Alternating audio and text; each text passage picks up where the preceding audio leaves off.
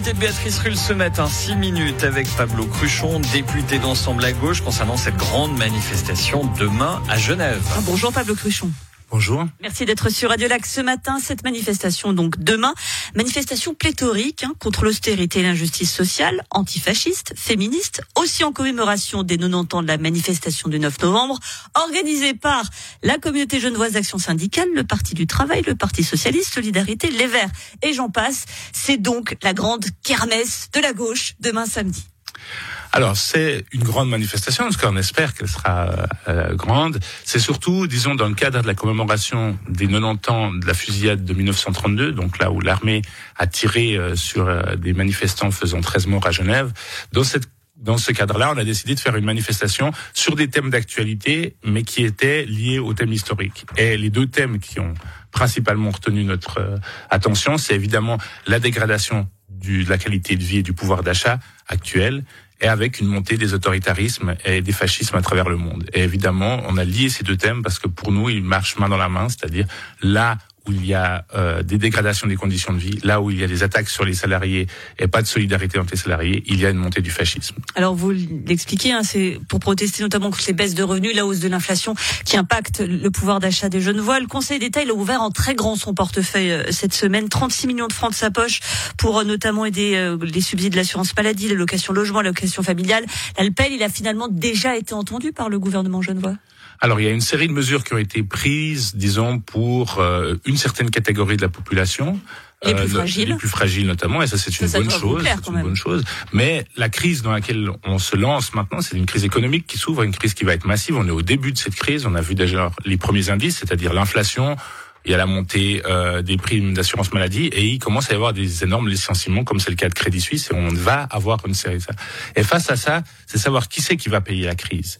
Est-ce que c'est les salariés qui vont payer la crise avec une baisse du pouvoir d'achat mais aussi une destruction de leurs conditions de travail? Parce que les patrons doivent aussi reporter leurs nouveaux coûts qu'ils ont liés à l'inflation ou est-ce que c'est les patrons qui vont payer cette crise? Et on voit bien que ça commence.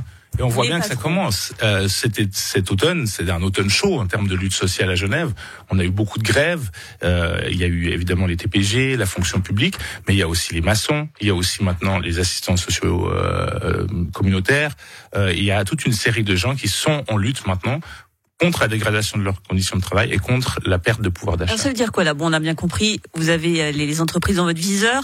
Euh, vous demandez donc, si je vous suis bien, à ce que ce soit elles qui intégralement prennent ce coup de cette crise que vous annoncez, tel euh, le mauvais oracle?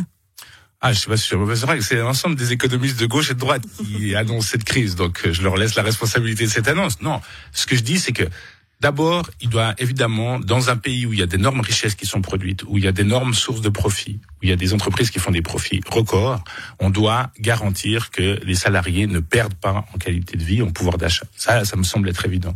Deuxième chose, que toutes les entreprises ne peuvent pas répercuter la hausse de l'inflation sur les salaires. Toutes ne sont pas l'État, notamment, et ne peuvent pas se permettre de donner des, des annuités, euh, etc., etc disons, euh, on voit d'ailleurs que pour l'instant, euh, dans le privé, euh, on a eu plus facilement des indexations à l'inflation que dans le public.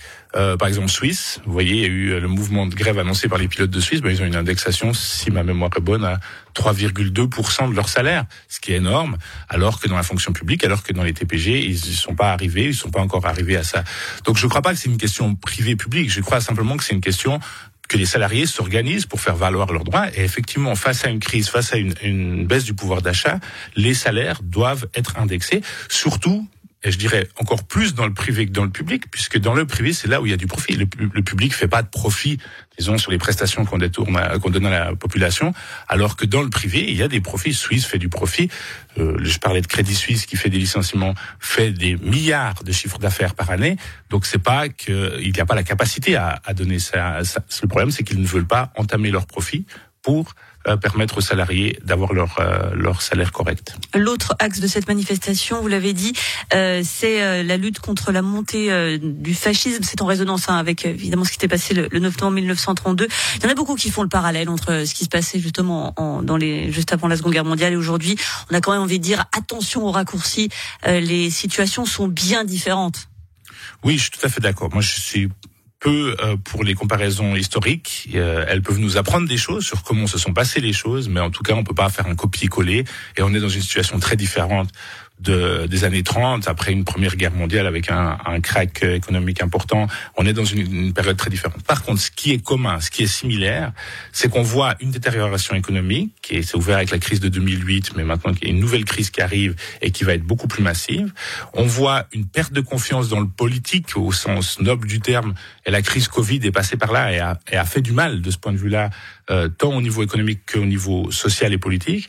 Et puis, on va euh, vers une montée des autoritarismes un peu partout dans le monde. Disons, certes, Bolsonaro n'a pas passé euh, autour, mais de justesse. Euh, Trump n'a pas passé, mais encore très fort, euh, disons, dans l'empreinte. Et en Europe, on a euh, Meloni en Italie, on a Orban, on a Erdogan, disons, qui sont des gouvernements peut-être pas fascistes, mais en tout cas très très autoritaires. Donc, il faut s'organiser pour que les salariés, les salariés et les, et les gens qui défendent les droits humains soient capables de contrer euh, cette montée des fascismes.